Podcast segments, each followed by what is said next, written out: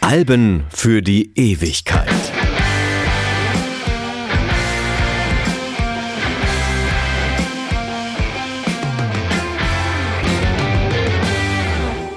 Bin Stefan Kleiber und ich bin heute nicht allein im Studio. Das ist eine Premiere bei den Alben für die Ewigkeit, denn wir machen heute mal eine Sonderfolge und wir haben uns jetzt gerade hier zu zweit ins Studio begeben. Mein Name ist Martin Busch, hallo auch von mir.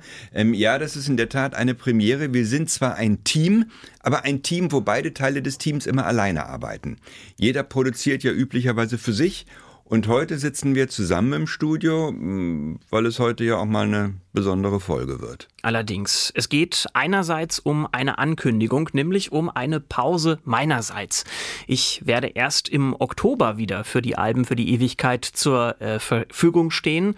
Das hängt damit zusammen, dass ich da noch einen klitzekleinen Studienabschluss vor mir habe. Der muss noch fertig und deswegen habe ich mir aber auch adäquaten Ersatz besorgt. Der Kollege Freddy Kappen wird in der Zeit, in der ich das nicht machen kann, äh, meinen Teil übernehmen und ich mache mir überhaupt keine Sorgen, dass das nicht funktioniert. Das wird ja, super. Weil du mir nicht zugetraut hast, dass ich das alleine stemme. Ne? Du wolltest es hm. nicht. Ja, stimmt, das war richtig, das ist korrekt so. Ja, man muss mal sagen, wir machen das ja üblicherweise so, jeder von uns macht eine Folge im Monat. Und das hätte im Falle, dass ich das hätte alleine machen sollen, wollen oder müssen, bedeutet alle 14 Tage eine Folge. Und der Arbeitsaufwand ist nicht so ganz ohne, also das wäre etwas stressig geworden.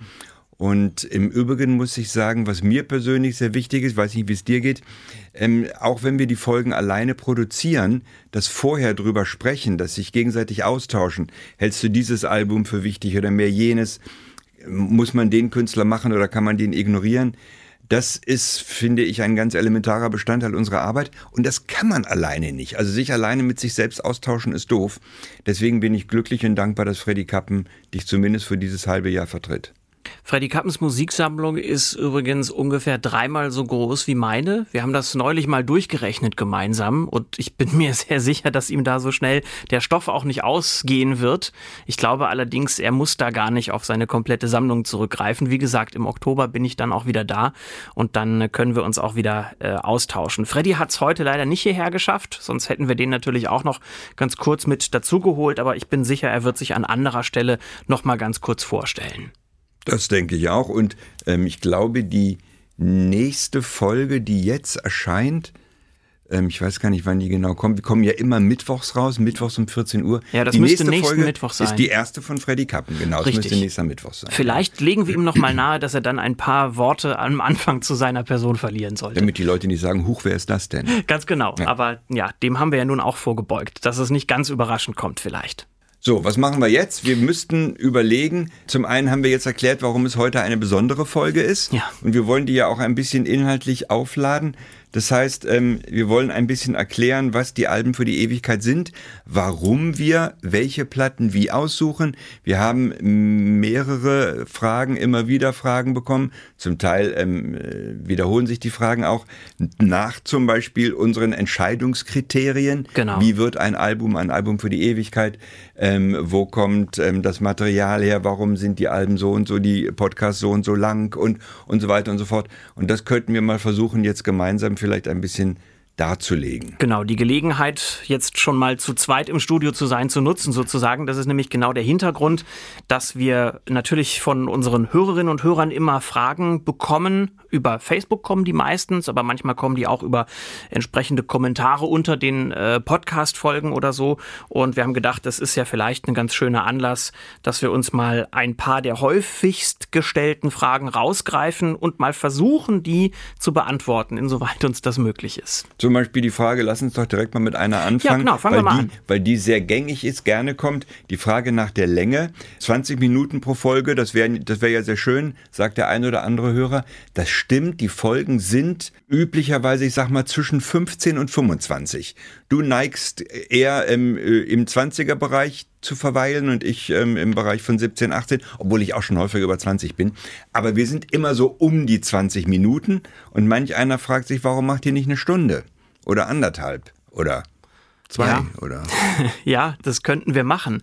Aber das äh, würde natürlich auch den Arbeitsaufwand entsprechend vergrößern. Also nicht, dass wir Arbeitsaufwand scheuen würden, aber vielleicht können wir ja mal ganz kurz erklären, wie wir überhaupt bei dieser Länge von 20 Minuten gelandet sind. Also als wir angefangen haben, die Alben für die Ewigkeit zu konzipieren, da war das, das war zumindest meine ursprüngliche Idee, eher so im Bereich von 10, vielleicht 15 Minuten angesiedelt. Und was wir dann aber bei der Produktion fest festgestellt haben, bei der Recherche vor allem zu den Folgen, ist, dass wir eigentlich immer noch mehr Material übrig hatten, als wir eigentlich erzählen konnten mit dieser Zeitvorgabe. Und deswegen haben sich diese Folgen mit der Zeit, zumindest war das bei mir so, ganz automatisch ein bisschen in Richtung Länge entwickelt, weil man ja bei so einem Podcast, anders als beim Radio, aus dem wir ja kommen, äh, nämlich keine wirkliche Zeitvorgabe hat. Das ist ja das Schöne daran, dass man nicht auf die Uhr gucken muss, dass es keine Stundenuhr gibt, sondern dass man einfach so viel erzählen kann, wie für den Inhalt wirklich relevant ist. Und deswegen war das eigentlich eine ganz natürliche Entwicklung. Und dass sich jetzt diese Folgenlänge aber auch so bei 25 Minuten eingependelt hat, ungefähr maximal, ist für mich aber auch ein Zeichen dafür, dass das jetzt eigentlich eine ganz natürlich okaye Länge zu sein scheint. Also ich glaube auch, es einfach nur zu verlängern, weil man es könnte, macht für mich zumindest wenig Sinn. Dein Hinweis, dass wir ja beide mehr oder weniger alte Radioredakteure sind, mhm. ähm, der ist insofern wichtig. Wir sind es gewohnt, dass man äh, sich äh, auf das, was vermeintlich das Wichtigste ist, konzentriert. Im Radio sind das dann, weiß ich was, 1,30 oder 2,30. Das ist natürlich noch wesentlich strenger. Ähm, aber auch da muss man eben immer gucken, was sind die relevanten Fakten, was kann ich weglassen. Und das halte ich grundsätzlich für sinnvoll. Dass wir jetzt sagen, wir haben 20 Minuten, das ist schön. Aber ob der Podcast mit 40 oder 50 Minuten wirklich besser wäre, ob er interessanter wäre, ob er erkenntnisreicher wäre, da sagen wir mal, bin ich skeptisch. Also im einzelnen Fall, ich habe ja jetzt zum Beispiel gerade eine Produktion fertig gemacht, die ist noch gar nicht gelaufen. Das ist das Woodstock-Album. Das ist ja nun bekanntlich ein Dreifach-Album und da neigt man, zumal man zu Woodstock natürlich auch unheimlich viel erzählen kann, da neigt man dann schon mal dazu zu sagen, ach komm, ich mache mal ein bisschen länger. Aber ich bin letztendlich auch mit knapp unter 25 rausgekommen, 23 Minuten, mhm. was für mich schon relativ lang ist. Das geht und ich glaube, es ist in letzter Konsequenz stärker, weil ich habe dann wirklich 20 oder 25 Minuten, die ich als Hörer konzentriert, geballt Informationen bekomme und dann ist die Nummer durch. Dass sich jemand hinsetzt und dann wirklich eine Stunde hört, das gibt es natürlich, das weiß ich. Bei Podcasts ist das ja nicht unüblich. Aber das sind dann die Leute, die in einer entsprechenden Lebenssituation sind, die im Auto sitzen oder im Zug und gerade von Hamburg nach München fahren oder was ich was. Das ist ja nicht jedem ständig gegeben. Von daher 20, 25 Minuten ist, glaube ich, ein ganz schöner Kompromiss. Das glaube ich auch. Und wenn wir jemals das Gefühl haben sollten, dass das nicht mehr reicht, naja, dann machen wir es eben länger. Wir können ja. Genau, dann machen wir es länger. Sollen wir mal zur nächsten Frage gehen? Klar. Wir haben ja hier noch ein paar auf dem Zettel. Zum Beispiel habe ich hier eine Frage sehr interessant. Da geht es ein bisschen um die Hintergründe. Wir werden öfter mal gefragt, welche Hardware und Software benutzt ihr eigentlich zum Produzieren eures Podcasts und ist das eigentlich teuer? Da schwingt das so ein bisschen die Frage mit. Kann man das was, auch selbst machen? Ja, genau. Ja, ja. Das ist eine schöne Frage. Also, ähm, ja, erstmal, nein, ich finde nicht, dass es sonderlich teuer ist. Wobei ich gerade, das weißt du noch gar nicht, für dich auch eine neue Information. Oh. Ich habe gerade aufgerüstet. Ich habe mir ein neues Audio-Interface gekauft und ein neues Mikrofon. Damit ist auch eine entsprechende Software verbunden. Dieses Audio-Interface, also das ist das Gerät, mit dem aus dem analogen Signal, was aus dem Mikrofon kommt, ein digitales Signal gemacht wird und dann erst in den Computer gegeben wird. Das ist vom Verfahren her ein wesentlich leistungsfähigeres. So ein Audio-Interface, meins ist von der Firma Focusrite. Ja, das gute Wahl. Habe ich ja auch zu Hause. 150 Euro oder Teurer 200. war meins auch nicht. Sowas die Ecke. Also das ist wirklich zu stemmen. Und die Software, die ich zum Beispiel verwende, du kannst ja mal sagen, womit du arbeitest, das ist jetzt, ich habe angefangen mit Audacity. Ja. Das ist eine Freeware, ähm, die kostet meines Wissens überhaupt nichts. Sogar Open Source. Und ähm, also von daher, wenn man sagt, ähm, ich investiere 200 Euro, da hat man ein Mikrofon und dann hat man ein Interface und da ist eine Software mit drin, dann kann man das produzieren. Und bei den Softwares ist es so, eigentlich geht jede. Es gibt natürlich Unterschiede, aber die Unterschiede werden dann relevant, wenn man aufwendige Produktionen macht, also wenn es Musikproduktionen sind. Und äh, wenn, wenn man, äh, weiß ich was, bestimmte Automationen ähm, einbauen will in die Produktion, was bei uns ja wenig der Fall ist. Was wir brauchen für unsere Produktion, es müssen mehr Spuren möglich sein. Also ich arbeite üblicherweise mit dreien, da komme ich wunderbar hin. Ähm, auf dem einen ist der Text und auf den anderen beiden sind die beiden Musikstücke, die sich ja immer abwechselnd laufen, ja nie zwei Musikstücke gleichzeitig, beziehungsweise nie mehr als zwei. Also Kreuzblende laufen sie zwei, aber mehr nicht. Und das kann heutzutage so gut wie jede Software. Und dann ist es die Frage, mit welcher komme ich gut aus vom Handling her, was, was ist für mich intuitiv einfach zu bedienen, was ist ein bisschen komplizierter. Aber können tun die Softwares das alle. Ja, also ich finde ja diesen Gedanken der freien Software eigentlich sehr schön. Deswegen bin ich diesem Open Source Sektor so ein bisschen persönlich verbunden und finde das deswegen auch immer ganz gut, wenn man für sich selber die Möglichkeit findet, das mit freier Software zu machen. Zumal es natürlich dann auch preiswerter ist. Es geht dann kein zusätzliches Geld mehr in eine entsprechende Programmausstattung, die man dafür noch braucht. Und wir reden ja hier über den großen Komplex der sogenannten digitalen Audio Workstations das ist explodiert, was es da am Markt gibt in den vergangenen Jahren. Da sind sehr viele neue auch dazugekommen. Das Problem, das ich mit den meisten dieser Programme habe, ist, dass man denen an allen Ecken und Enden ansieht, dass sie eigentlich, wie du schon sagtest, für die Produktion von Musikstücken gemacht sind. Und da habe ich lange nach einem Programm gesucht, das das so ein bisschen vor mir versteckt, weil ich das eigentlich nicht gebrauchen kann in einer Podcast-Produktion. Und dann bin ich ebenfalls übrigens über Audacity dann irgendwann bei Ardour gelandet. Ist eine sehr schöne Software, macht einen sehr soliden und sehr guten Eindruck und ich komme damit auch ausgezeichnet zurecht. Die kompilierten Binaries von dieser Software, also das heißt, wenn man die wirklich lauffähig sich direkt aus dem Internet runterladen möchte, die sind nicht kostenfrei erhältlich, aber ab einer Spende von einem Euro kann man sich das aus dem Netz herunterladen. Und da es freie Software ist, könnte man natürlich theoretisch auch sich das Programm selber zusammenkompilieren. Das ist aber beliebig kompliziert. Gerade bei Ardour ist es beliebig kompliziert und deswegen macht das eigentlich niemand. Und äh, also völlig egal, wie viel Geld man dafür ausgibt, es lohnt sich auf jeden Fall. Ich finde das Programm wirklich hervorragend und kann das als Mehrspur-Editor gerade für Leute, die auf freie Software setzen wollen, wirklich nur empfehlen. Also die Hardware hatten wir ja schon und die Software sind wirklich Kostenfaktoren, die finde ich, wenn man da Spaß dran hat, wenn man das gerne machen will, die man stemmen kann. Wir beide haben es ja auch gemacht.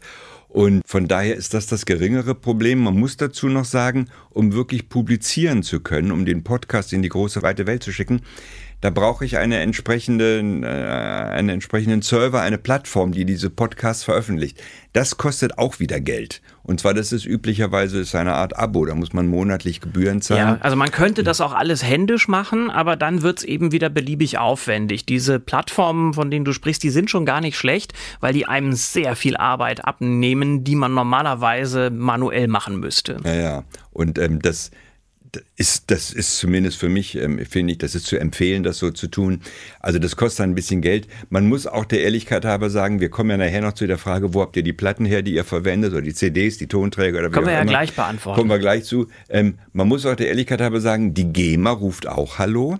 Also man muss auch äh, GEMA-Gebühren abführen. Das hängt dann davon ab, in welcher Gesellschaftsform man sich befindet oder ob man wirklich ein reiner Privatmann ist. Aber also es kommen noch so ein paar Faktoren dazu. Aber Hardware und Software sind eigentlich nicht das Problem, zumal man sie einmal anschafft und dann ist gut. Ja, das mit der GEMA ganz kurz vielleicht noch, das ist natürlich ein Spezifikum gerade unseres Podcasts, weil wir mit urheberrechtlich geschütztem Musikmaterial sehr ausführlich arbeiten. Das kann klappen. Es gibt natürlich auch freie Musik, völlig klar. Ja, also was für Programme geht, geht natürlich auch für Musikstücke und äh, da gibt es schon Möglichkeiten, das zu machen. Aber wir haben eben das Problem dadurch, dass wir normale Musik in Anführungszeichen Anführungszeichen nehmen, die Bands und Musiker aufgenommen haben, die bekannt sind, die berühmt sind, die diese Alben veröffentlicht haben, wo halt häufig eben auch große Rechtefragen dahinter stecken, dass die alle von, von Verwertungsgesellschaften natürlich vertreten werden. Und ich glaube, dass das vielleicht auch so ein bisschen der Grund ist, warum sich in einem Podcast mit berühmten, historisch relevanten Alben bisher noch nicht so viele Leute beschäftigt haben. Denn die äh, Kosten für die äh, Verwertungsrechte, die sind in dem Fall tatsächlich der Knackpunkt. Aber da haben wir ja Glück, dass wir da einen Radiosender haben, der dahinter steht und das müssen wir nicht privat bezahlen. Nee, nee, das ist auch beim Radiosender vielleicht sogar noch etwas einfacher, weil der Radiosender natürlich sowieso einen GEMA-Vertrag hat. Das ist ja klar, der muss ja sowieso GEMA zahlen, für alles Mögliche übrigens. Und im Rahmen dieses Vertrages ist es wahrscheinlich noch einfacher zu stemmen, als wenn man das jetzt ganz äh, individuell und nur für sich selbst, für diese eine Geschichte da die GEMA abführt. Weil die GEMA kann die Hand schon sehr gut aufhalten. Also das können die. ja, vielleicht müssen sie das aber auch. Ich weiß es nicht. Ich erlaube mir da kein Urteil. Gut, gucken wir mal. Ach so, wir waren ja gerade bei den Alben. Welche, wo habt ihr eure Alben her? Irgendjemand hatte mal geschrieben, habt ihr so einen äh, Wahnsinns-Plattenschrank ähm, zu Hause oder CD-Regal? Nö, was, was mich angeht, eigentlich nicht. Es sind natürlich schon ein paar hundert, oder das könnten auch, äh, mal vielleicht sind sogar tausend, aber ich vermute zwischen 500 und 1000. Ja, frag Weil, mal nicht nach dem Kollegen Kappen, da, äh, ver da, da vervielfacht. ja, aber das. dafür hat er das ja alles nur aus den 80ern. Bei mir ist es, ja gut, kleiner Scherz am Rande. Nein, also in der Tat, die meisten Alben, die wir besprechen, was mich zumindest angeht, die habe ich zu Hause. Die habe ich entweder analog als Schallplatte, diese schwarze Kunststoffscheibe mit den Rillen, oder auch als ähm, CD. Für die Produktion brauche ich sie dann als CD, weil die Schallplatte mir nichts nutzt. Ich habe jetzt ganz äh, aktuell, ich mache gerade Supertramp, Crime of the Century, ein hochinteressantes Album, kommt in vier Wochen oder sowas die Folge. Das habe ich natürlich in Vinyl zu Hause stehen, seit 100 Jahren, also ungefähr seit Erscheinen, und habe es nicht als CD. Aber ich habe ein Supertramp CD-Sampler mit allen möglichen Supertramp-Sachen. Da war das meiste drauf, zwei Stücke nicht. Na gut, die habe ich mir dann gekauft. Die kaufe ich mir dann bei iTunes für 99 Cent, weil ich brauche sie in digitaler Form. Die Schallplatte nutzt mir dann wenig. Aber das meiste habe ich zu Hause. Ja, ich habe aber auch schon ein Album gemacht das ich nicht besessen hatte bis zu diesem Zeitpunkt. Das habe ich mir ganz klassisch im Plattenladen gekauft. Ich weiß, oder als CD, ich weiß, das tun viele heute nicht mehr. Ich tue das. Ich möchte auch das Booklet in der Hand halten. Ich möchte auch ähm, manchmal, manchmal ist das sinnlos, aber manchmal ist es wichtig, ich möchte auch über das Cover sprechen können und sagen, so und so und schön gemacht und liebevoll mit sämtlichen Texten in so kleiner Schrift, dass du eine Lupe brauchst oder was auch immer. Und das geht eben nur, wenn man es wirklich in der Hand hält. Deswegen, ich ich lade ungern runter, mal einen einzelnen Titel, weil ich nur diesen Titel brauche. Aber wenn ich das ganze Album brauche, dann kaufe ich es mir. Aber kommt selten vor, meistens habe ich es. Ja, ich finde übrigens da, was die CDs angeht, den Gebrauchtmarkt auch sehr äh, lukrativ. Also jedenfalls in dem Sinne, dass man dann dafür nicht besonders viel Geld ausgeben muss. CDs kosten selbst neu, wenn sie denn älter sind. Selbst neu kosten die nicht viel. Ja, mittlerweile. Da liegst du ne? mal bei 5 Euro. Ja, das, das, ist gut. Kann man dann ganz gut machen. Also ich versuche auch, hm, je nachdem, was für Material ich habe, habe ich tatsächlich das meiste auch in meiner Musiksammlung zu Hause stehen. Wenn das mal nicht der Fall ist, dann besorge ich mir die CD, weil das vom Workflow her am einfachsten ist, mit diesen CDs dann am Ende was zu machen. Wenn man sich Musiktitel aus dem Internet runterlädt, dann haben die erstens keine CD-Qualität und zweitens muss man sie manchmal aufwendig konvertieren. Manchmal darf man sie gar nicht konvertieren, nämlich dann, wenn da so ein digitales Rechtemanagement dahinter hängt, dann ist es nämlich nicht erlaubt. Ähm, und deswegen fallen für uns auch die ganzen Streaming-Services aus. Also ich könnte jetzt nicht bei Spotify so ein Album abspielen und das dann irgendwie aufnehmen und dann das Material benutzen. Das dürfen wir nämlich gar nicht. Und deswegen sind wir mit den CDs auf jeden Fall auf der sicheren Seite, ne, weil erstens dürfen wir es und zweitens funktioniert es eigentlich immer perfekt. Man muss auch vielleicht mal festhalten, wenn wir der Meinung sind, das ist ein Album für die Ewigkeit, also so ein bedeutendes Werk der Rock- und Popgeschichte, dass wir es in dieser Reihe aufnehmen, und wir uns offensichtlich ja für Musik interessieren, sonst würden wir es ja nicht machen, und selbst zu Hause Musik äh, stehen und liegen haben und haben dieses Album nicht, wie gesagt, es kommt mal vor, aber nicht so häufig, da muss man sich fragen, wieso ist das so? Bei mir, ich kann das auch ganz ehrlich sagen, bei mir war das zum Beispiel so bei Madonna. Mhm. Ich, vielleicht weil ich auch gar kein Mädchen bin, ich kenne natürlich Madonna, ich bin jetzt auch kein Fachmann für die 80er, aber Madonna ist, was die weiblichen Künstler angeht, vielleicht sogar was alle Künstler angeht, in den 80ern mit Abstand die größte. Ist überhaupt gar keine Frage. Und die muss man machen. Ist im Übrigen auch ein sehr interessantes Werk, ihr gesamtes Schaffen. Von daher, ja, Madonna gehört zwingend in dieser Reihe. Aber ich bin jetzt nicht der typische Madonna-Hörer gewesen.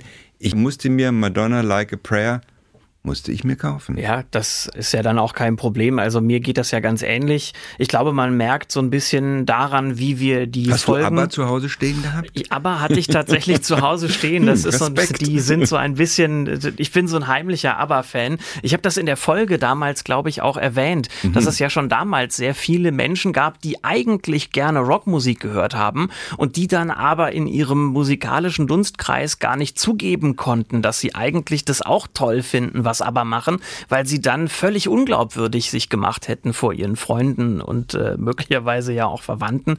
Ähm, aber äh, ja, so im Ansätzen war das halt bei mir auch so. Ich habe aber eigentlich schon immer sehr zu schätzen Inzwischen gewusst darf man das ihrer Leistung. Eben, das, das ist toll, dass ist das heute geht. Ja, ist Kulturgut. Ja, also wirklich super. Ja, also aber musste ich nicht kaufen. Ein paar Sachen musste ich auch kaufen. Was ich gerade sagen wollte, wir, man merkt ja so ein bisschen an der Art und Weise, wie wir die einzelnen Folgen aufgeteilt haben, dass wir schon so bestimmte Schwerpunkte haben. Ja? Also wir sind ja nicht nur äh, Musik-Podcast-Macher, sondern wir sind natürlich auch Musikfans und jeder von uns hat da ja so seine eigenen Vorlieben und Präferenzen oder eben auch sein eigenes Vorwissen, also Dinge, mit denen wir uns einfach besonders gut auskennen. Und äh, ich bin da eher so im Britpop verankert. Das ist eine Sache, mit der ich mich ganz gut auskenne. Im Punk in Ansätzen vielleicht auch, aber alles, was eher so, was, was, alles, was so in Richtung, na, ich würde jetzt mal fast sagen, Classic Rock oder Progressive Rock geht oder sowas, das wäre dann ja eher deine Baustelle. Ja. Und das nehme ich dir dann auch nicht weg. Das darfst Nein, du dann gerne ist, auch weiter besprechen. Das ist sehr freundlich, wenn man das aufmerksamer verfolgt, was wir machen und wer von uns was macht dann merkt man das auch. Das hängt natürlich auch ein bisschen mit dem Lebensalter zusammen. Klar. Es ist ja wohl so, dass die Musik, die man ähm, in der Phase der Identitätsfindung, also so mit ich fast 15 Jahren hört, dass diese Musik einen in seinem Musikgeschmack für den Rest des Lebens in einer gewissen Art und Weise prägt. Das ist bei mir so, das ist bei dir so und offensichtlich bei jedem. Wenn du zu der Zeit Schlage hörst, hast du halt Pech gehabt. Das bleibt dir dann ein Leben lang am Bein hängen. Und ich habe, ähm, äh, als ich ähm, 15 ähm, war, äh, Pink Floyd, Genesis, Deep Purple, Led Zeppelin, das ist meine Sozialisation und da habe ich natürlich dann gewisse Stärken. Ich habe auch Bands, die ich in den, aus, aus den 80ern, die ich sehr gerne höre, auch weil du ähm, Britpop und bestimmte Punk-Einflüsse ansprichst. Ich habe auch gerne Oasis gehört, Dire Straits sowieso, wobei die eigentlich noch aus den 70ern stammen, ja. aber weit in die 80er reingelappt sind. Die höre ich gerne, aber die Richtung, die musikalische Richtung, die ist ja schon so ein bisschen vorgegeben, wenn du eben mit Deep Purple, Led Zeppelin und Ten Years After aufgewachsen bist. Ja, ich glaube aber auch, dass es in Ordnung ist, dass das Expertentum sozusagen bei demjenigen bleibt, der es von sich aus schon anbieten kann. Also das hilft ja. Also es ist ja so, ähm, auch wenn ich ein Album sehr, sehr gut kenne und es gibt bestimmte Alben, die habe ich mir gekauft, so drei, vier Tage nachdem sie erschienen sind, 1973 oder wie auch immer und sie also sehr lange kenne. Sie also, ich habe auch Alben, also Schallplatten, die ich durchgehört habe, die ich nachher ausgetauscht habe, weil sie zu abgenudelt waren. Bei der Schallplatte ist ja dieser Verschleiß eindeutig erkennbar. Ja. Also die kenne ich seit Ewigkeiten. Trotzdem muss ich natürlich lesen, muss ich recherchieren. Das interessiert mich ja auch. Deswegen machen wir das ja, um mich da wirklich sachkundig zu machen. Und je weniger du aus dem damals über dieses Album weißt, umso aufwendiger ist die Recherche, ist doch klar. Und von daher bestimmte Sachen, die gehen sehr gut, die gehen sehr leicht, die gehen sehr schnell. Und bei manchen Sachen sitze ich wesentlich länger dran. Und selbst wenn du es schon weißt, dann willst du es ja vielleicht noch einmal nachrecherchieren, um es wirklich wasserdicht zu haben. Also so geht es mir zumindest ja, häufig, dass ich glaube, bestimmte Geschichten über ein Album gehört zu haben oder das glaube auch vielleicht zu wissen, dass ich dann aber bei der Produktion von so einer Folge vielleicht doch lieber noch mal gucken möchte, ob das nicht doch irgendwo steht, damit das eben wasserdicht ist, was vieles, wir da erzählen. Vieles weiß man ja auch so einigermaßen, aber man ist sich nicht hundertprozentig sicher. Ja, eben. Also man behauptet zum Beispiel, das haben die nie wieder oder das hat es vorher nie gegeben. Also in diesem, dann muss man doch noch mal nachgucken. Na, vielleicht gab es das doch vorher. Und von daher, das ist dann schon zwingend notwendig, sonst verbreitet man hier und da auch Unwahrheiten. Ich will nicht ausschließen, dass es nicht auch uns mal passiert, dass da eine Behauptung, eine These drin ist, die sich irgendwann als falsch erweisen wird. Aber man versucht das natürlich zu vermeiden. Aber dafür haben wir dann ja auch die Community. Da gehe ich schon davon aus, dass wir dann darauf hingewiesen werden und dass wir dann natürlich das auch. Ist so, ja. Dann müssen wir die Folge nochmal neu hochladen. genau. Gut. Sollen wir mal weiterschauen? Ja. Wir haben ja noch ein bisschen was auf dem Zettel. Äh, von wem ist das tolle Gitarrenriff in eurem Intro? Würde gerne mal den ganzen Song hören. Das ist eine Frage, die mit Abstand am häufigsten gestellt wird. Also, wenn jemand fragt, ist die Wahrscheinlichkeit sehr groß, dass die Frage lautet, was ist das für ein Song in eurem Intro? Tja, und das ist gar nicht so einfach zu beantworten. Es ist überhaupt kein Song. Das ist das Problem. Das ist sogenannte Produktionsmusik. Die ist GEMA-frei. Und wie wir schon gesagt haben, wir arbeiten ja beim Radio. Und da hat man so etwas. Man braucht das für Jingle-Produktionen. Und das ist eine äh, riesige Library und da kannst du alles Mögliche eingeben, was du gerne brauchst. Weiß ich was, ein bisschen schmusig, Kirmes 20er Jahre oder weiß ich was mit Blechbläsern und dann schlägt das System dir endlos viel Zeugs ja. vor mit schmusig, verträumt, Kirmesmusik 20er Jahre. Also diese Oder Musiktitel, die sind sehr, sehr gut verschlagwortet. Die werden charakterisiert über bestimmte Stileigenschaften, über bestimmte Stimmungen, über bestimmte Aussagen, die man damit tätigen möchte, möglicherweise auch.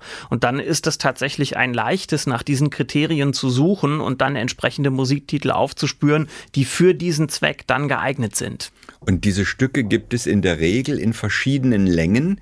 Das heißt, die gibt es 10 Sekunden lang, 20 Sekunden lang, 30, 40 Sekunden. Aber es ist kein ganzes Lied. Das ist einfach ein, ein bestimmtes Element und dieses Element, das äh, ist bei uns ja glaube so 15 Sekunden. Ich wüsste es jetzt gar nicht genau. ungefähr. genau. Ja, ja, die Ecke. Ein ganzes Lied gibt es nicht. Es gibt nicht mehr als das. Ich glaube, dieses genau dieses gleiche Element, aber dann ist einfach das Element länger. Das gibt es auch in 20 oder 30 Sekunden, aber es ist trotzdem kein Lied. Es bleibt bei diesem Gitarrenriff aber er ist einfach sehr schön. Und wir hatten, na, ich weiß es gar nicht mehr, drei, vier, fünf verschiedene zur Auswahl, die wir uns dann gemeinsam angehört haben, überlegt haben, diesen oder jenen. Und dann haben wir uns für den entschieden und ich finde ihn nach wie vor gut. Ich höre ihn nach wie vor gerne. Ja, ich finde ihn auch toll, aber wir müssen jetzt leider alle enttäuschen, die äh, erwartet hatten, dass sie da vielleicht nochmal einen ganzen Song sich zu Gehör führen können. Das ist eben leider aus den genannten Gründen nicht möglich. Es gibt keinen Song dazu. Das tut uns leid. Weiter. Haben Gerne. wir noch Fragen? Auf jeden Fall, noch eine ganze Menge. Magst du, schau mal auf den Zettel, vielleicht magst du noch eine raussuchen. Dann äh, können wir mal gucken, ob da noch was bei rauskommt. Ja, mal gucken. Also es gibt einen Kollegen oder eine, äh, einen Hörer oder eine Hörerin, eine äh, Userin, Nutzerin, die äh, spricht über die Show Notes, äh, mit denen wir auf die Alben verlinken. Ach ja. Und hätte gerne eine Playlist. Ich bin mir nicht sicher, ob damit gemeint ist, eine Playlist der Songs, die wir im Podcast spielen. Es ist ja üblicherweise so, dass wir die Liste der Songs, die auf dem Album sind, mit in diesen Podcast reinpacken. Alle Songs. Ich zum Beispiel in der Regel nicht alle Songs spiele. Also üblicherweise hat ein Album ja, sagen wir mal, acht bis zehn Songs oder sowas. Manchmal Stücke, auch mehr. Manchmal auch mehr. Und ich spiele, na, ich sag mal so 60, 70 Prozent. Es gibt immer ein, zwei Stücke, die vielleicht einfach nicht ganz so wichtig sind wie andere und andere Stücke ich auch gerne etwas länger spielen möchte. Ich habe neulich Led Zeppelin gemacht, war schon eine Weile her. Ähm, Led Zeppelin 4 oder 4. Da ist natürlich das bedeutendste oder bekannteste oder beliebteste Led Zeppelin-Stück Stairway to Heaven drauf. Das Stück ist weiß ich was, 8 Minuten 50 oder sowas, schätze ich mal. Das kann ich nicht ein oder zwei Minuten spielen. Zumal das Stück ja auch vom Aufbau her mehrere Teile hat. Ja. Und das muss man dann länger spielen. Dafür fallen dann bestimmte Stücke aus dem Album raus, die ich dann nicht spielen kann. Also ich spiele nie alle, aber ich finde es wichtig zu zeigen, welche Stücke sind alle auf dem Album drauf, weil wir sprechen über das Album. Auch da wieder, wenn wir über die Produktion sprechen, für uns als Radiomacher immer wieder eine sehr entspannte Sache, dass wir einfach uns die Zeit nehmen können, wenn wir die brauchen, um bestimmte Entwicklungen in einem Musikstück zu zeigen, dass wir es einfach lang spielen können. Ne, wer nicht aus dem Radiobereich kommt, für den ist das wahrscheinlich überhaupt nichts Besonderes, aber für uns paradiesische Zustände sozusagen. Ja. Ich glaube, ich weiß, wie die Frage gemeint ist. Es geht dabei darum, dass wir in den Show Notes ja immer Links haben zu Spotify und zu Apple Music. Die sind dafür gedacht, dass man sich die Platte anhören kann, nachdem man sich unsere Folge angehört hat, wenn man äh, sich dafür interessiert und sich vielleicht das ganze Album nochmal zu Gehör führen möchte. Und wenn wir diese äh, Links setzen, dann sind wir ja immer darauf angewiesen, auf welche Veröffentlichung bei Spotify oder Apple Music können wir diesen Link überhaupt setzen. Und da gibt's halt manchmal Probleme, gerade wenn man Musikfan ist, dass dann zum Beispiel bei den Streaming-Services nur die Extended Edition mit noch 25 Bonustiteln vorhanden enthalten ist. Oder dass da zum Beispiel so eine Remastered Edition ist, wo dann also nicht mehr das Original-Master ist, sondern wo man ein Master hat, bei dem die Titel nochmal neu äh, gemastert worden sind, also neu abgemischt worden Digital sind. Digital im üblichen. Genau, dann, und dann ja. klingt es tatsächlich anders als auf der Originalveröffentlichung beispielsweise.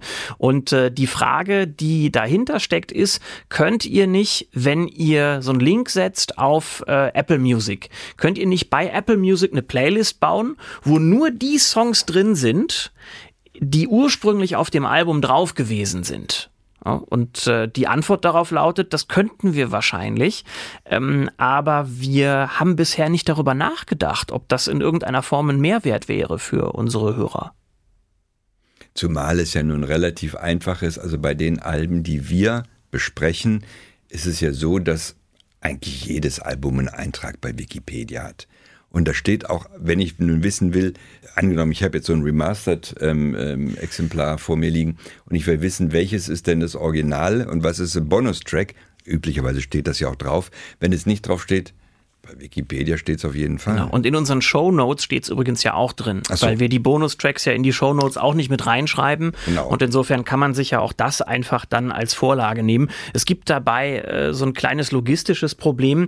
Äh, die Alben für die Ewigkeit äh, als Podcast-Gruppe hat bei Apple Music und bei Spotify keinen Account. Wir können nicht einfach da reingehen und können diese Playlists nicht einfach erstellen mit unserem Account, sondern wir müssten das dann über unseren privaten Account machen. Und das ist auch ein Grund, warum wir das bisher nicht ins Auge gefasst haben. Aber wir denken mal drüber nach, ob wir euch da möglicherweise in Zukunft irgendwas anbieten können. Wir sind uns aber momentan noch nicht so ganz sicher, ob das wirklich jetzt der Mehrwert ist, der den Aufwand rechtfertigt, der dahinter stecken würde. Schöne Frage übrigens, die wir unbedingt aufgreifen müssen. Was macht ihr eigentlich mit den ganzen Vorschlägen für Alben, die ihr von euren Hörern bekommt? Oh ja, das ist eine schöne Frage. Da kommt man nämlich zu der Frage, wie kommt ihr überhaupt zu der Entscheidung, dieses Album zu besprechen und jenes nicht? Das ist finde ich, für mich zumindest, somit die spannendste Frage. Und die müssen wir auf jeden Fall erklären, Stefan. Ja, das ist ja aber auch nicht, also erstmal, was die Vorschläge angeht, ja. Wir haben euch ja in der Vergangenheit immer wieder ermutigt, uns Vorschläge zu machen. Und wir machen das an dieser Stelle einfach nochmal. Also bitte schickt uns Vorschläge. Das ist wirklich wichtig. Und wir freuen uns auch darüber, wenn jemand sagt, dieses Album, das solltet ihr vielleicht mal ins Auge fassen. Also, was passiert mit den Vorschlägen? Erst einmal sammeln wir die. Momentan ein bisschen primitiv nur in einer Liste. Ich mache dann da einfach so Striche dahinter, falls dann jemand dasselbe Album nochmal vorschlägt, was wir dann da schon hatten, sodass man dann schon sehen kann, welche Platten werden häufiger vorgeschlagen, welche vielleicht nicht so häufig. Aber ansonsten ist das im Moment eigentlich nichts weiter als eine einfache Liste von Alben, die vorgeschlagen worden sind von euch. Und unsere Aufgabe ist es dann eben, darüber zu gucken über diese Liste, die Liste bei der Planung der nächsten Staffel mit im Blick zu behalten.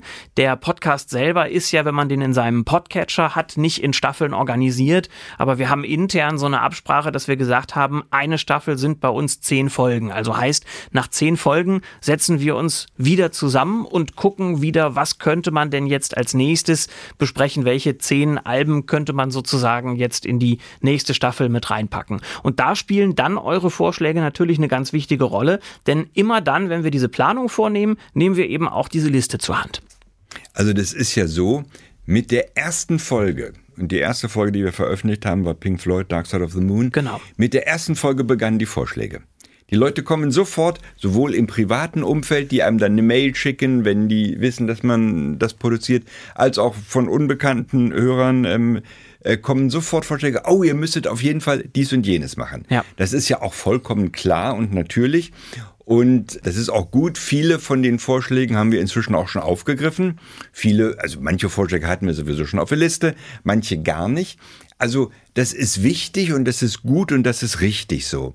Manchmal ist es ein bisschen schade, dass äh, Leute uns Sachen vorschlagen, von denen ich ganz genau weiß, ne, die werden wir so schnell nicht machen.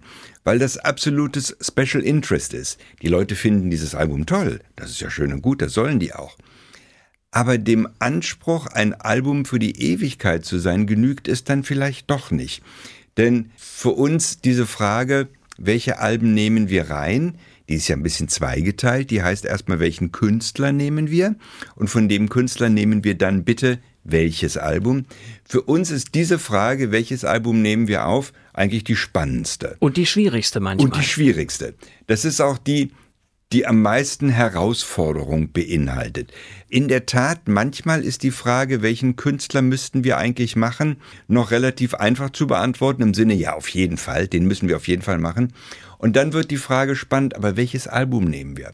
Beispiel Rolling Stones. Oh ja, das ähm, ist auch ein schönes ganz, Beispiel, ganz weil die ja so viel gemacht haben. Ja, ganz schwierig. Bruce Springsteen, genauso ein Ding. Bob Dylan, den wir noch gar nicht hatten, der aber auf der Liste steht, mhm. weil man Beatles, auch Klassiker. Aber ähm, Beatles haben wir gemacht, ne? Da ja, haben wir, wir gemacht, was natürlich. Haben wir Sgt. Peppers war Sgt. Peppers. Aber du kannst natürlich mit Fug und Recht auch sagen, äh, wir nehmen Abbey Road oder wir nehmen das weiße Album oder wir nehmen sonst was. Bei den Stones ist doch genau das Gleiche. Stones habe ich ja gemacht, weil ich altersmäßig ähm, äh, dahin gehöre. Nicht hab, nur altersmäßig. habe mich für Beggars Banquet entschieden und hatte natürlich sofort diverse Rückmeldungen, wieso nehmt ihr nicht Let It Bleed? Oder, ähm, äh, was ich was, ähm, Sticky Fingers oder was ich. Es gibt eine ganze Menge Stones-Alben, die man mit Fug und Recht reinnehmen könnte. Und wir haben bisher, bisher von jedem Interpreten nur ein Album veröffentlicht in der Podcast-Reihe.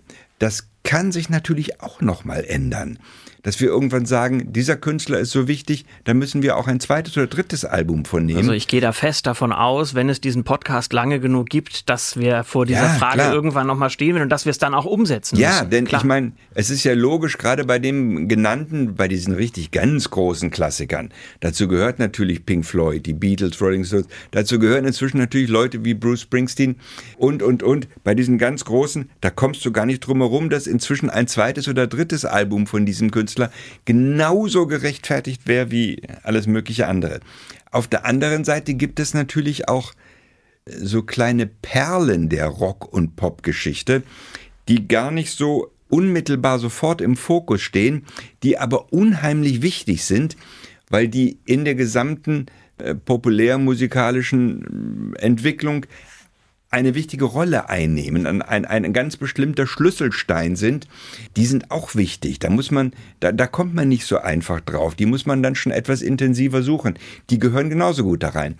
Von daher die Hinweise von Leuten, die sagen, warum nicht mal dies, nehmt doch mal dieses und jenes, die sind uns wichtig, die finde ich toll, die lese ich auch gerne. Aber ich bitte die Menschen einfach darauf zu achten, es geht um Bedeutung.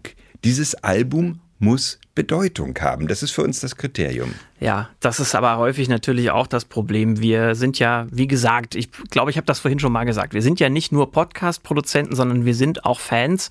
Und ich glaube, auch wir würden sehr gerne Platten vorstellen, die aber in unserer Reihe einfach leider nicht passend sind. Also ich befürchte, wenn wir einfach nur tolle Alben besprechen wollen würden, dann müssten wir dafür nochmal einen eigenen Podcast gründen. Denn äh, für die Alben für die Ewigkeit passen dann eben viele Vorschläge doch nicht. Also weder unsere eigenen noch die, die wir von Hörerinnen und Hörern bekommen. Ähm, in diesem Zusammenhang übrigens ganz interessant die Frage nach der Reihenfolge der Besprechungen. Auch das schwingt da manchmal so ein bisschen mit, wenn man fragt, äh, wie macht ihr das eigentlich mit der Auswahl der Alben? Jemand hat bei äh, Apple Podcasts in den Bewertungen geschrieben, also allein die Tatsache, dass wir die Rolling Stones erst jetzt besprechen würden, zeige ja schon, dass wir da die Relevanz wahrscheinlich nicht so ganz in die richtige äh, Reihenfolge bekommen haben. Also ich paraphrasiere jetzt, so ungefähr steht das in dieser Bewertung drin. Also die Reihenfolge, in der wir die Alben besprechen, hat nichts damit zu tun, welche historische Relevanz wir denen beimessen weil wir mit Pink Floyd angefangen haben, heißt das nicht, dass wir Pink Floyd für die relevanteste Band in der Musikgeschichte halten. Denn erstens funktioniert das nicht. Man kann diese Alben nicht in eine Reihenfolge bringen. Das wäre völliger Unsinn. Und zweitens planen wir ja, wie wir gerade schon mal erwähnt haben, nach zehn Folgen jeweils neu. Ja, ich glaube auch, das ist relativ schnell erkennbar, dass ein Ranking im Sinne von das erste Album ist das Wichtigste und das jetzt sind wir ja bei 30 Alben oder so, das ist eben das 30 Wichtigste, dass ein Ranking überhaupt nicht möglich ist, nicht denkbar ist. Natürlich Und auch, auch für mich ehrlich gesagt völlig Nein, sinnlos. Also ist. erstens funktioniert es nicht und zweitens, wenn das so wäre, dann müssten wir ja alle Folgen schon vorgeplant haben, die wir jeweils was ja auch nicht veröffentlichen der wollen. Fall ist. Nein, nein, das, es, es macht für mich auch keinen Sinn. Also solch ein Ranking macht keinen Sinn. Es ist aber in der Tat so, dass wir hier und da überlegen, Mensch, den müssten wir eigentlich unbedingt machen. Bei mir ist das auch ganz ehrlich so, ich weiß nicht, Stefan, es geht dir wahrscheinlich nicht viel anders, dass mir auch irgendwann was einfällt. Siebenteils, oh, Mensch, den müssten wir doch eigentlich mal machen, den hatten wir noch gar nicht. Da kommt man jetzt nicht von so, sofort drauf, sondern es fällt einem auch irgendwann ein und dann macht man ihn. Ja, oder und man macht ihn eben nicht, weil das geht mir nämlich manchmal so. Das äh, ist tatsächlich auch eine Sache. Ja, manchmal schiebt man Künstler oder Alben vor sich her, weil man Respekt vor diesen Platten hat oder weil man vielleicht doch nicht so ganz genau weiß, welches Album nehme ich jetzt. Und das Bei den Stones war das doch so. Die Stones haben wir länger vor uns hergeschoben, weil wir uns nicht entscheiden konnten. Stimmt. Und wir schieben seit Ewigkeit Dylan vor uns her Stimmt. und wissen immer noch, wir wissen, Dylan muss man machen. Der wird übrigens diese Tage 80, in ein paar Wochen oder irgendwas diese Tage. Steht jetzt. Dylan denn eigentlich mittlerweile auf der Liste der neuen Folgen? Also für die, die ich jetzt nicht mehr eingeplant Nein, bin? steht er nicht. Auch nicht. Nein, das ist ja Ah, das Problem. Dann kann ich das ja machen, wenn ich wieder da bin. Dil- Dylan mu- müssen wir machen, zwingend. und ähm, von daher, das sind so Geschichten, man schiebt es manchmal ein bisschen hinaus, Ja. weil man sich nicht entscheiden kann, welches müssen wir machen. Dylan muss gemacht werden, ist gar keine Frage. Bei den Stones war das auch so. Und bei ganz vielen anderen, Beatles haben wir zum Glück schon relativ lang, aber es ist auch eine ganz schwierige Entscheidung, welches Album von den Beatles nehmen wir. Ich glaube, bei Rubber Genesis, wird auch gerne genannt. Bei Genesis war das auch ähnlich. Genesis hätten wir auch eigentlich lieber eher machen wollen, aber es gab da so viel. Ich glaube, wir hatten es sogar einmal schon sicher und dann haben wir es in letzter Sekunde nochmal gestrichen. Ich glaube, wir haben Genesis auch, oder ich habe Genesis, glaube ich, auch noch einmal umgeschwenkt. Von Selling England auf Nursery Crime. Ja. Letztendlich egal, kann man beide vorstellen, weil es sind beides tolle Alben. Auf jeden Fall. und Aber- es gibt noch viel mehr. Das ist Ja. ja der Punkt. Gerade Genesis, die ja verschiedene Phasen auch durchgemacht haben musikalisch, da könnte man ja genauso gut auch noch mal eins aus der Spätphase nehmen, in der sie Popmusik gemacht haben. Und wo ich gerade schon bei Madonna war, die übrigens auch von den reinen Verkaufszahlen und ähm, äh, nur aus, aus den Fakten heraus eine der bedeutendsten oder die bedeutendste Künstlerin der 80er Jahre ist. Ja, das ist Phil Collins auch. Also so Ja. gesehen musst du dann einfach auch Phil Collins machen. Also in den 80ern gab es Michael Jackson, Madonna, Phil Collins, Tina Turner.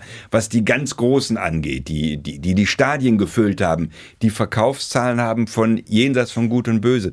Also klar, Phil Collins wird sicherlich noch mal drankommen, entweder als Genesis in der zweiten, in der Phil Collins oder gar dritten Phase oder als Phil Collins als Solokünstler. Ja. Also ich glaube, wir können zusammenfassen, wir finden Vorschläge sehr wichtig und wir freuen uns über jeden Vorschlag, den wir bekommen. Wenn ihr uns helfen wollt mit euren Vorschlägen, dann macht keine Vorschläge, weil ihr die Platte gut findet, sondern überlegt vorher nochmal, ob die musikhistorische Relevanz auch wirklich gegeben ist, weil dann haben wir Vorschläge, die qualitativ noch besser sind und können dann das Ganze auch in unsere Entscheidungen, welche Folge wir als nächstes machen wollen, viel besser einbeziehen. Und ansonsten freuen wir uns natürlich über jeden, der sich die Mühe macht, uns zu schreiben und uns zu sagen, hey, ich habe hier einen guten Vorschlag, denkt doch mal darüber nach, ob das nicht was wäre. Und wenn ihr dann auch noch ganz kurz dazu schreiben würdet, warum ihr denkt, dass das wichtig wäre, dann wäre es einfach perfekt. Vielleicht noch als kleiner Hinweis, als kleine Hilfe. Kurt Tucholsky, ist glaube ich schon länger tot, hat mal beklagt, er habe Erfolg, ja, 20er Jahre mit seinen, also jetzt vor 100 Jahren, Erfolg mit seinen Texten, aber keinerlei Wirkung. Er hat damit beklagt, dass er den Hitlerfaschismus nicht wirklich aufhalten konnte. Also die Leute haben seine Bücher gerne gelesen, aber dass er bestimmte totalitäre Strukturen bekämpft oder vor ihnen warnen wollte, ist ihm letztlich nicht gelungen. Er ist ja dann im Exil äh, nachher nach Schweden ins Exil, ins Exil gestorben. Also Kurt Tucholsky, ich habe Erfolg, aber keinerlei Wirkung. Das ist für mich ein wichtiges, äh, ein wichtiger Vergleich. Es geht nicht nur um die Frage, ob das Album Erfolg hat, also hohe Verkaufszahlen, alle, die schon dreimal Gold hatten, die ähm, nehmen wir mit rein, sondern ob dieses Album Wirkung entfaltet hat. Wirkung heißt zum Beispiel, dass es für andere eine Vorbildfunktion hatte, dass andere Künstler, die danach kamen, sich daran orientiert haben, dass es also im Grunde genommen musikhistorisch Bedeutung hat. Das ist oft relativ einfach festzustellen, weil viele Künstler auch gerne darüber sprechen, was zum Beispiel ihre äh, Inspiration ist, wo, woher sie ähm, ihre ähm, was ich was Ideen genommen haben, wer sie in, als junger Künstler stark beeinflusst hat. Von daher, das ist relativ deutlich erkennbar. Und es gibt eine ganze Menge, gerade in der äh, Popkultur, eine ganze Menge Künstler, die hatten riesige Erfolge, also tolle Verkaufszahlen aber sind heute ohne jede Bedeutung. Sie haben keine Wirkung, es interessiert eigentlich keinen mehr. Ich habe so ein bisschen das Gefühl, dass sich das mit jüngeren Produktionen fast noch so ein bisschen verstärkt hat, weil ja die Menge an Musik sehr stark zugenommen hat, die produziert wird und wurde. Und möglicherweise trennt sich da in naher Zukunft noch viel stärker die Spreu vom Weizen. Und dann muss man gucken, was überhaupt von dem, was heute relevant aussieht, später noch relevant sein wird. Ja, aber ich glaube, das haben unsere Eltern über unsere Musik auch gesagt. Ja, wer weiß. Vielleicht ist das auch alles Quatsch und es wird immer genug übrig Nein, du bleiben. hast recht, natürlich. Es ist so. ich sehe das ganz genauso. Wunderbar. Ja, ich glaube, dann haben wir soweit das Wichtigste beantwortet, ja. was euch auf dem Herzen lag. Dafür noch einmal vielen Dank und auch für die Inspiration. Martin, ich ziehe mich dann zurück, aber eben nur bis zum, na, ich würde mal sagen, ungefähr Oktober ja. und dann melde ich mich zurück. Und die Alben für die Ewigkeit, die bleiben, die laufen weiter. 14-tägig gibt es eine neue Folge. Wie gesagt, die nächste Folge kommt dann von Freddy Kappen. Unsere Hörer, Freunde und äh, User werden also eine neue Stimme kennenlernen, eine neue hm, vermutlich auch einen neuen Stil, eine neue Art, wie es produziert wird. Jeder hat ja nun mal äh, seinen eigenen Stil und Freddy Kappen hat natürlich auch gewisse ähm, Präferenzen, gewisse Neigungen zu einer bestimmten Musik. Dazu sagen wir jetzt gar nichts mehr. Ich habe ja schon gesagt, dass seine Alben ähm, in erster Linie oder dass seine gesamte Plattensammlung aus den 80ern zu bestehen scheint. Stimmt natürlich, die sind auch ein paar 70er und ein paar 90er dabei. Aber da hat er seine Stärken und ich freue mich darauf. Und ähm, ich freue mich auch, wenn unsere Hörer uns treu bleiben und sich für unsere kleinen Podcast-Folgen auch nach wie vor und weiterhin interessieren. Auf Wiedersehen, macht's gut, bis bald.